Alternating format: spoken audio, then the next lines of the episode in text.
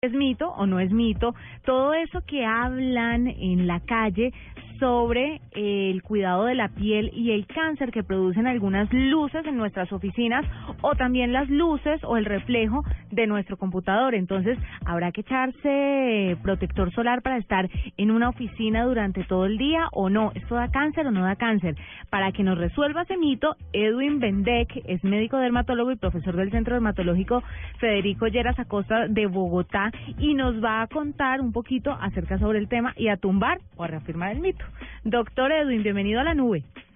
Muy buenas, Juanita, ¿cómo estás? Muy bien, cuéntenos un poquito acerca de las luces y el impacto que tiene en la piel de, de las personas. ¿Hay que echarse bloqueador, no hay que echarse bloqueador? ¿Eso es un mito o es verdad? Puede que sea mito y como puede que no. Ya te explico porque depende mucho de cada situación en especial. Resulta que de por sí el espectro lumínico, o sea, la luz como tal, pues produce unas eh, bandas de energía que se llaman fotones y dependiendo de cada una de ellas logran penetrar a nivel de la piel a diferentes capas. Resulta que si estamos analizando la luz en general, uno la puede dividir ese espectro lumínico desde luz ultravioleta, que se divide en varias eh, zonas UVB, UVA, adicionalmente luz visible, infrarrojas y un gran etcétera. Resulta que cada una de ellas tiene el potencial de causar daño a nivel de la piel, además de que causan pues cosas también bastante buenas para nosotros, como por ejemplo la producción de vitamina D, etcétera. De todas formas sí pueden causar cosas muy muy malas si hay un exceso de las mismas y dependiendo de cada una de ellas la penetrancia es diferente. Me explico. La luz ultravioleta tipo A y tipo B principalmente se asocian a cáncer de piel, y otros restos de luz, además de estas también en otro tipo de patologías.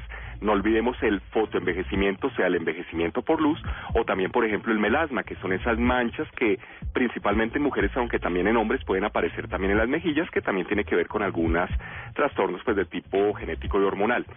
Entonces, si bien es cierto que la luz como tal no es que produzca los espectros de luz produzcan cáncer, si es un gran riesgo de las personas cuando están expuestas a cualquier tipo de luz.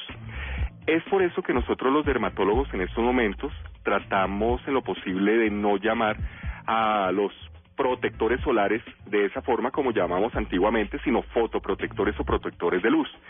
Porque cualquiera de las fuentes de luz, dependiendo del tipo de lámpara que se esté utilizando o incluso de los computadores, dependiendo de esa radiación que nos pueda estar dando en un momento dado que no lo podemos saber, aunque pues obviamente sí existen posibilidades de medición, sí nos está causando daño a nivel de la piel.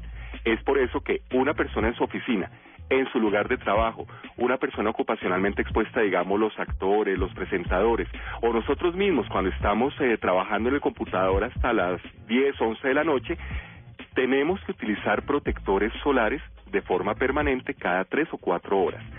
Pues, doctor Bendek, muchas gracias por estar con nosotros, por aclararnos estos mitos y por acompañarnos a esta hora en la nube. Mil gracias. Con el mayor de los gustos. Muchas gracias a usted.